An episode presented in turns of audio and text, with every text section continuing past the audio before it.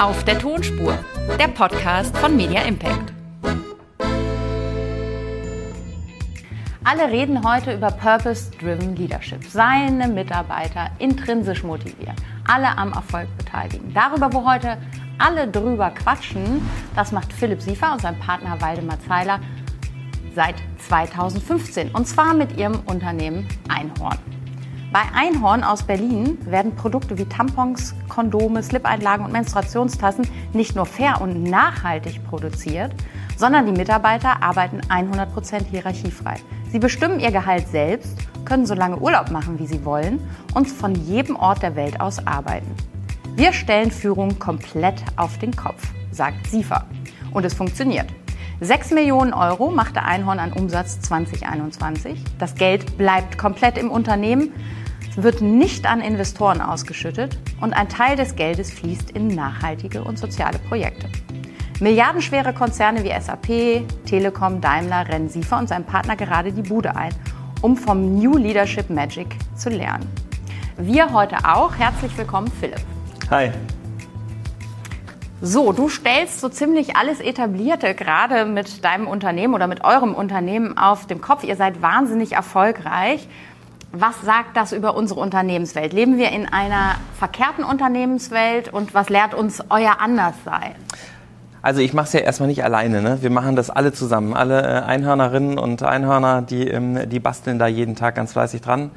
Und es muss ja nicht immer was falsch sein, um was richtig äh, zu machen, sondern ich glaube, wir probieren gerade was aus und wir merken ja, dass wir so ein bisschen in so einer festgefahrenen Situation stecken, ne? politisch, irgendwie geopolitisch, weltpolitisch. Und irgendwas müssen wir ja anders machen und wir probieren eben so ein bisschen rum und manche Sachen klappen gut, manche klappen auch überhaupt nicht. Okay, was klappt denn gut und was klappt überhaupt nicht? Vielleicht kannst du mal zwei Beispiele nennen. Du hast eben gesagt, äh, also dass es sozusagen keine Hierarchie gibt. Wir sind jetzt äh, bei einer kompetenzbasierten Hierarchie. Die ist also sehr, sehr flach und immer kompetenzbedingt. Also immer die Person, die gerade am besten Bescheid weiß, die, äh, die macht's. Ähm, und das funktioniert jetzt sehr, sehr gut, hat aber ganz lange total beschissen funktioniert, weil man ja überhaupt nicht weiß, in der Welt, aus der wir kommen, wo es eben klare Hierarchie. Ich meine, es fängt ja in der Schule an, ne? Vorne steht die Lehrerin ähm, und die ist dann die Chefin. Ob sie es am besten weiß, weiß man gar nicht. Manchmal sitzen ja total kompetente Leute in der Klasse, die vielleicht dann irgendwie Snapchat erklären könnten oder sich mit Lego Technik gut auskennen oder 14-Jährige, die schon programmieren können. Und das herauszukriegen, wie stellt man denn überhaupt fest, dass jemand eine Kompetenz hat und wie kann man diese Position dann eben auch in eine Leadership-Position überführen? Wie geht es überhaupt? Das war äh, ziemlich mühsam. Okay, aber ihr lebt es jetzt im Unternehmen so, das heißt, du als Chef hast nicht das Sagen, sondern du guckst, wer im Unternehmen, Beispiel Social Media, hat da die beste Erfahrung und der kriegt dann den Hut auf. Und du lernst von dem. Das hört sich ja jetzt so an ja. wie in allen anderen Unternehmen ja. eigentlich auch. Okay. Ne? Aber also ich glaube, der Unterschied ist, ich bin kein Chef. Also es gibt sozusagen keine Chefposition mehr, sondern ich bin bei uns im Unternehmen kreativer jetzt. Ähm, und in manchen kreativen Prozessen bin ich dann der Lead oder auch der Chef äh, von dieser Sache. Und manchmal ist ähm, eine andere Person der Lead für diese Sache. Und ich glaube, der große Unterschied ist, dass es eben nicht zurückfällt in eine Hierarchie, dass ich dann plötzlich sage so, übrigens, jetzt will mir das ja alles zu bunt, wir machen jetzt mal so weiter und du, du, du, du, du raus, sondern das ist dann ein emergenter Prozess, nennen wir das, in dem sich sozusagen alles die ganze Zeit bewegt, bis es sich findet. Und dafür braucht es keine externe oder höher gestellte Hierarchie, die per se da ist, sondern diese Hierarchien wechseln sich ab und finden immer die richtige Position. Ich würde jetzt gerne was Zugespitzteres sagen, aber es ist äh, nebulös. Es ist, äh, ja. Okay, aber irgendjemand muss ja sagen, das ist die Marschrichtung, da geht es lang. Wer legt denn zum Beispiel die Strategie fest? Ist es auch, kommt das aus dem gesamten Team? Oder sagst du als Chef, pass auf, das ist jetzt die Marschrichtung, da gehen wir lang, äh, das ist unsere Strategie für dieses Jahr und alle müssen folgen. Also wie also, funktioniert das? Ja, also es gab lange keine richtige Strategie, sondern sozusagen die Strategie war, New Work ähm, so tief zu erkunden, dass wir wirklich wissen, wie das funktioniert.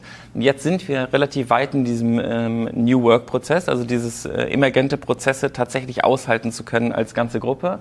Und in einem emergenten Prozess ist dann entschieden worden, dass ähm, eine Gruppe eine Strategie entwickelt und die wird gerade entwickelt. Ich bin auch Teil dieser Gruppe. Also diese Kompetenz ist mir anerkannt worden äh, vom Team, dass ähm, ich eine Strategie mitentwickeln soll, was sich übrigens ganz anders anfühlt, als ähm, einfach zu sagen, ich bin ja der Gründer, also entwickle ich auch die Strategie. Ist natürlich anders, als wenn 30 Leute sagen so, du solltest es tun. Ähm, und das Vertrauen in die Strategie ist dementsprechend natürlich auch anders, weil die ja dann sozusagen bestellt worden ist und nicht aufgedrückt worden ist. Und ähm, die Gruppe funktioniert dann basisdemokratisch, also alle müssen zu einer Conclusio kommen und dann ist die Strategie abgesegnet. Also wie findet ihr da eine Lösung, ohne dass sich alle die Köpfe einschlagen? Einer muss ja sagen, so ist es jetzt.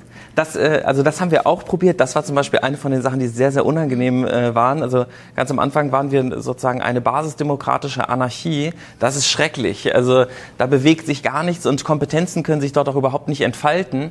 Aber es war spannend, weil dadurch ja sehr, sehr viel Reibung entsteht. Und dann haben wir sozusagen gemerkt, okay, es gibt jetzt sehr viel Reibung. Um dieser Reibung entgegenzuwirken, damit wir nicht alle explodieren, müssen wir also lernen, uns vernünftig Feedback zu geben und diese Reibung eben in konstruktive Dialoge umzuwandeln. Dann haben wir eben ziemlich gut kommunizieren gelernt. Also da sitzen dann 30 Leute, dann sagen drei Leute, wir sehen es so und so. Dann passiert es manchmal, dass alle sagen, wie sie sich dazu fühlen. Also nicht, was sie tun würden, sondern sagen einfach nur, das macht mir Angst ähm, oder das macht mich traurig oder da habe ich richtig Bock drauf. Und dann ähm, versuchen wir in einem emergenten Entscheidungsprozess uns in die richtige Richtung zu fühlen, wo wir in der Zukunft uns aufhalten wollen. Also wir sind jetzt erst so weit, das äh, zu können. Und das waren richtige Gänsehautmomente, wenn nämlich 25 Leute im Raum sitzen und komplett klar ist, was als nächstes zu tun ist, obwohl nirgendwo gesagt worden ist, das ist die Entscheidung. Ähm, ja. Es hat aber nicht immer funktioniert, vor allen Dingen zwischen dir und deinem Partner Waldemar. Ne? Ja. Ihr musstet euch einen Therapeuten nehmen, weil ihr euch nämlich in diesen Entscheidungsprozessen ganz schön gefetzt habt. Ne? Ja, eine Therapeutin haben wir äh, genommen. Ähm, wir sind sozusagen, also wir sind schon vor der Gründung ähm, wir sind relativ verschieden, was man ja so als äh, komplementär ist ja eigentlich ganz, ganz toll, ähm, aber gleichzeitig auch wahnsinnig anstrengend. Und wir kommen ja aus so einer eher hierarchisch bekannten Welt, wo wir auch dann echt so einen richtigen Ego-Fight die ganze Zeit hatten, das aber nicht identifizieren konnten, weil wir eben einfach noch nicht so weit waren, gefühlsmäßig ähm, zu identifizieren, was denn jetzt eine sachliche Argumentation ist. Wir sind äh, dann zu einer Paartherapeutin gegangen, mhm. die angefangen hat, einfach mit uns an unserer Beziehung zu arbeiten, so wie man das ja macht, wenn man eine Partnerschaft haben will, was sich natürlich so ein bisschen lustig anhört, ähm, weil man das ja eigentlich eher in einer, ähm, in einer Liebesbeziehung tun würde. Andererseits der meiste Grund äh, oder der, der, häufigste Grund für das Scheitern von Unternehmungen ist, dass die Gründenden ähm, sich nicht mehr vertragen. Ähm, und wir haben gesagt, also wenn wir zusammen was machen wollen, dann sollten wir von Anfang an in unsere Beziehung investieren. Nämlich wir wollen uns ja nicht verkrachen wie alle anderen. Wir wollen ja irgendwie eine Lösung für eine bessere Welt entdecken. Wie können wir das machen, wenn wir uns die ganze Zeit verprügeln und auf die Nerven gehen? Das ist ja schrecklich. Also let's do this. Was ist der beste Tipp, den du in dieser Therapie gelernt hast, den du weitergeben könntest äh, äh hier ans, an alle Unternehmer? Ähm, also eine Sache, die uns die Therapeutin, glaube ich, so im zweiten Gespräch gesagt hat, war so, äh, Waldemar, ähm, du hast hier einen Philipp und der ist so, wie er ist. Und wenn dein Ziel ist, ihn zu verändern, dann ist das kein gutes Ziel. Und Philipp, du hast ja einen Waldemar, der ist so, wie er ist. Und wenn dein Ziel ist, ist, ihn zu verändern, dann ist das keine gute Grundlage für eure Beziehung. Ähm, versucht mal irgendwie zu finden, was ihr aneinander schätzt und was irgendwie die wichtigen Sachen sind und versucht darauf einzugehen und die andere Seite vielleicht irgendwie liebevoll ähm, zur Kenntnis zu nehmen und damit okay zu sein. Ähm, zum Beispiel ähm, bin ich nicht so gerne oder ich halte mich ungern an irgendwie sehr vorgeschriebene Grenzen, auch was Deadlines angeht und solche Sachen. Und Waldemar sind diese Sachen sehr, sehr wichtig in unserer Gesellschaft würde man jetzt sagen, ja klar, Waldemars äh, liegt richtig, ähm, ihm ist Pünktlichkeit wichtig und ich würde sagen, es ist schwierig. Ähm, wer sagt denn, dass das irgendwie das Richtige? Mhm. Was ihr übereinander gelernt habt, ist ja auch wichtig für Mitarbeiter. Ne? Also ähm, äh, Leute, die ich einstelle, so zu nehmen, wie sie sind und ihre Stärken sozusagen richtig ähm, einzusetzen. Ist das auch was, was ihr in eurem Leadership äh, auch lebt, was ihr jetzt als Gründer in der Therapie gelernt habt? Ja, total. Also das war ja immer, das war ja witzig irgendwie, oder so im Nachhinein ist das irgendwie, wir haben es glaube ich gar nicht so bemerkt, aber heute spricht man ja in so, auch unserer Gesamtdebatte wird ja viel über Privilegien gesprochen und damals haben Waldemar und ich glaube ich gesehen, dass wir bestimmte Privilegien als, wir haben es damals halt einfach noch nicht so genannt, ähm, als Gründer hatten und haben gemerkt, dass wir mit diesen Privilegien auch bestimmte Sachen erreichen konnten, die andere nicht erreichen konnten. Also wir haben gemerkt, irgendwie, das sind Sachen, die uns Spaß machen, hier können wir was bewegen, da können wir was drehen, das sind irgendwie, und woran liegt es denn? An welchen Freiheiten oder Privilegien liegt es denn? Und dann haben wir versucht, diese Privilegien für alle zugänglich zu machen, um eben ähm, eine, auch eine Ausgeglichenheit oder eine echte Augenhöhe herzustellen, dass man eben wirklich zusammenarbeiten kann. Was wir nicht ähm, sozusagen vorher überlegt hatten, war, dass das natürlich ewig dauert, sich so ein Privileg wirklich anzueignen. Nämlich irgendwie nach fünf Jahren äh, Paartherapie bin ich natürlich jetzt anders in der Lage, irgendwie eine, eine, zwischenmenschliche Beziehung zu führen, als jemand, der damit irgendwie gestern angefangen hat. Und im Team haben wir dann aber auch tatsächlich Therapie angeboten. Also bei uns, wir haben einen Psychologen, der uns immer seine Slots äh, zur Verfügung stellt. Und alle, die, ähm, die möchten, können zu ihm gehen und mal so eine Session buchen. Da muss man sich nicht direkt irgendwie die nächsten sechs Monate auf die Warteliste setzen lassen. Oder wir haben somatisches Coaching. Ich war gerade ähm, bei einer Massage, ähm, weil einmal die Woche, nee, alle zwei Wochen kommt äh, Hauke und ähm, alle, die massiert werden wollen. Also es gibt sozusagen lauter Sachen, die eigentlich oft so dem Vorstands- oder dem C-Level irgendwie vorbehalten sind, wo dann genug finanzielle Ressourcen da sind. Und unser Unternehmen bietet das eben für alle an, ähm, damit eben alle auch eben auf ein gewisses äh, Level kommen können und ja, davon profitieren. davon profitieren wir natürlich auch total. Hm, das klingt richtig gut. Und es gibt nicht nur Massagen, sondern bei euch gibt es auch einen Gehaltsrat. Das heißt, die Mitarbeiter können über ihr Gehalt selbst bestimmen oder abstimmen lassen. Das ist ja auch so ein Novum. Wie geht das? Und warum ist das besser als äh, in anderen Unternehmen? Also es ist erstmal aus einer peinlichen Sache eigentlich entstanden, nämlich Waldemar hatte keinen Bock mehr, Gehaltsgespräche zu führen. Also viele Sachen hören sich ja dann immer so an, wie so, wow, was für eine revolutionäre Idee, aber manche Sachen sind auch einfach so, man hatte keinen Bock mehr, es zu machen und sich dann was anderes ausgedacht. Und dieses, das, der erste Schritt war ähm, zu sagen, das haben wir auf dem Konto, ihr dürft ab jetzt eure Gehälter selber bestimmen. Sollen wir das transparent machen? Dann gab es eine verdeckte Abstimmung, dann haben alle Ja gesagt, dann haben alle ihr Gehalt aufgeschrieben, dann haben wir gesagt, wollt ihr auch alle euer neues Gehalt dazu schreiben? Dann gab es eine anonyme Abstimmung, alle haben Ja gesagt, dann haben alle geschrieben, was sie sich mehr wünschen. Ähm, und daraus entstand vor sieben Jahren irgendwie unsere erste äh, Gehaltsspinnerei. Damals waren wir noch nicht profitabel, also das war dann wesentlich begrenzter. Und jetzt haben wir einen vom Team gewählten Gehaltsrat, das sind drei Leute, die, und ein People-Rat, die sich um Gehälter und um Einstellungen kümmern und die haben ein gewisses Band, ähm, was frei verfügbar ist. Ich glaube, es sind irgendwie 1000 oder 1200 Euro oder sowas.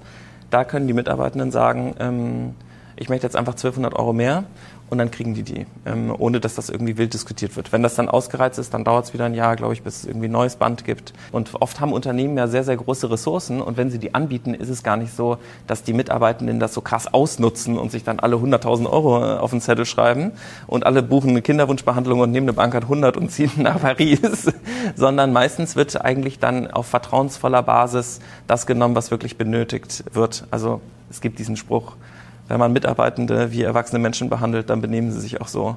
Ähm, und darauf arbeiten wir gerade zu. Also heißt das, dass du als Gründer nicht an der Spitze der Gehaltskette stehst, sondern dass es äh, Menschen ah, in deinem Team gibt, die mehr verdienen als du.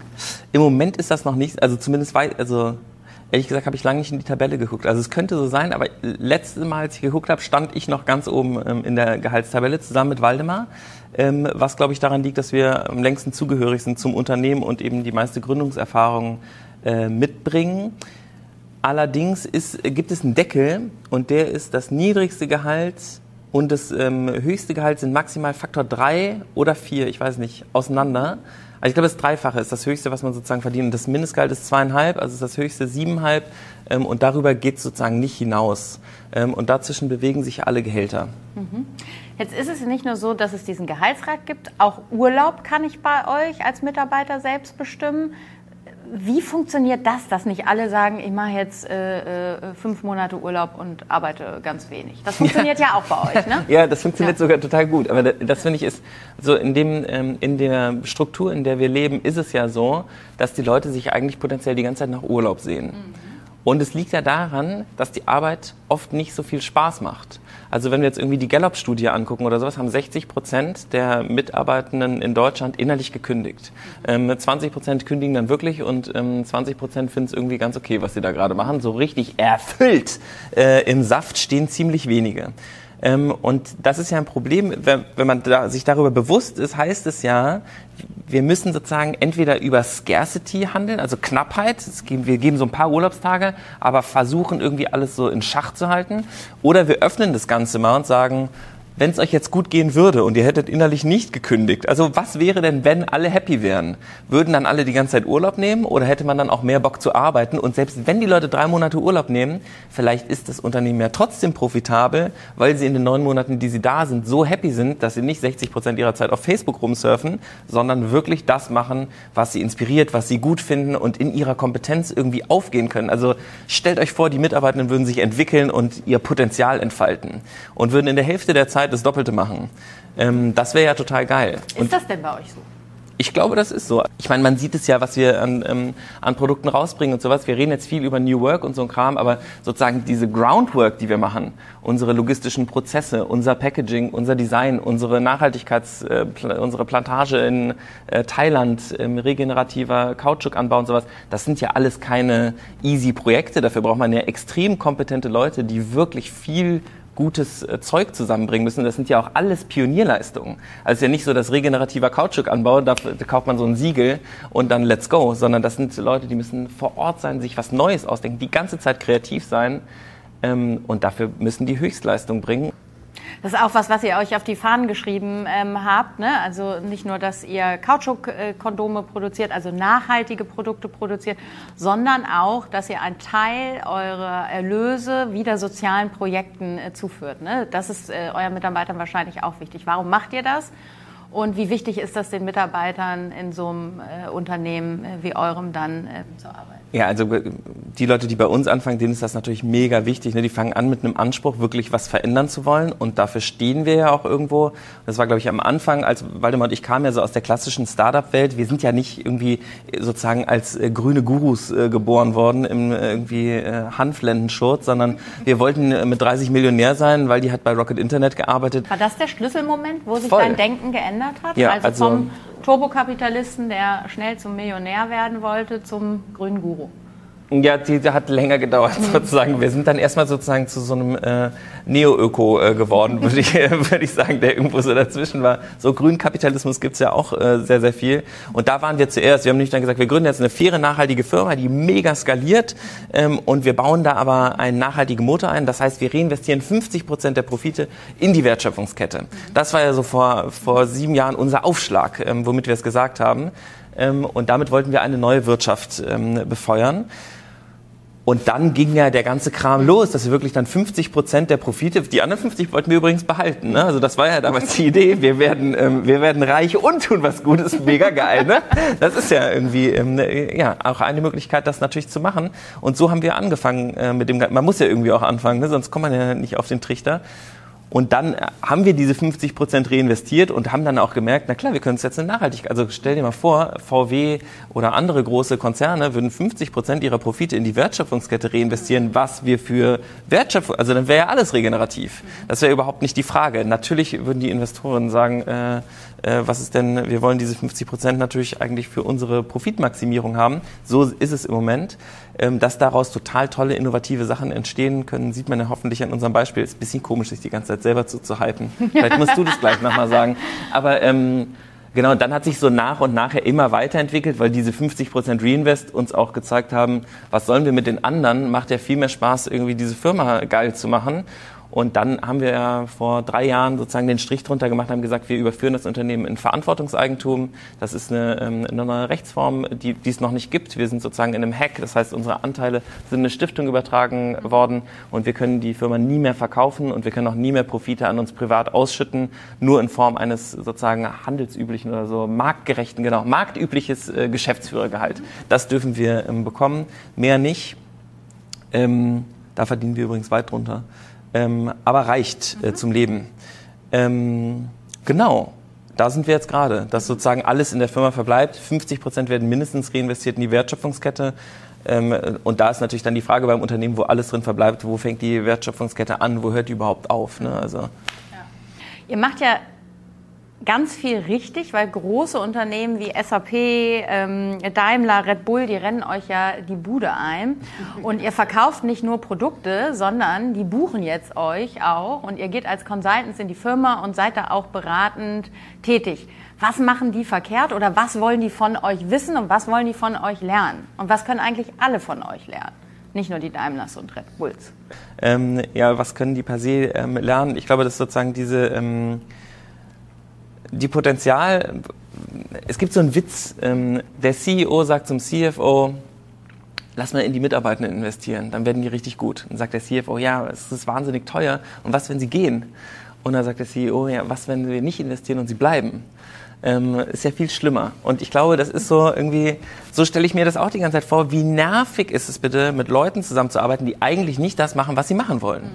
Das ist ja schrecklich. Also ich gehe jeden Tag in meinen Laden, ja, und da sitzen lauter Leute, die haben eigentlich keinen Bock. Die wollen eigentlich ihren Check, dann wollen die in Urlaub fahren und die wollen mich eigentlich so wenig wie möglich, die wollen keinen Kontakt.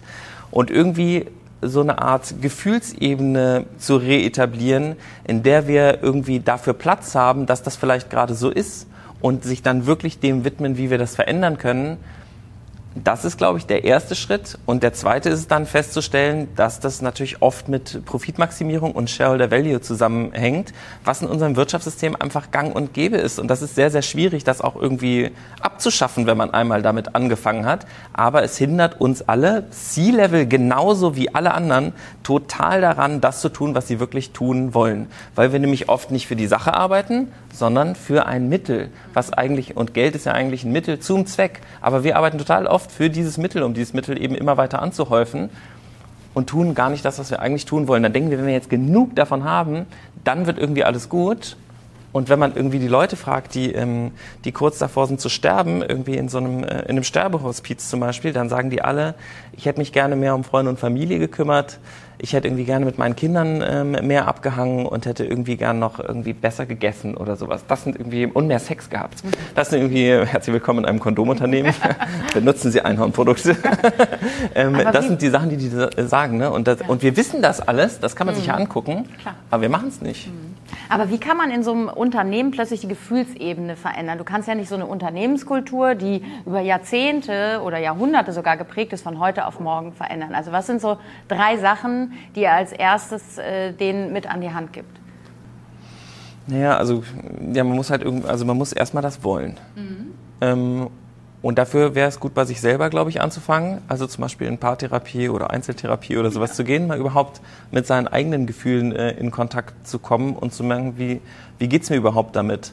Und die einzelnen ähm, Personen, also zu merken auch, dass man so ein kleiner Teil von etwas ganz, ganz Großem irgendwie ist und dass die Veränderung bei einem selber anfängt und dass es oft nicht die anderen sind. Das ist vielleicht so ein bisschen, ich kenne das ja selber, ich habe als Chef wahnsinnig oft so auf die Mitarbeitenden geschimpft und gesagt so, wieso machen die das denn jetzt? Das ist doch alles total einfach. Wieso können die nicht alle so wie ich irgendwie alles auf die Kette kriegen?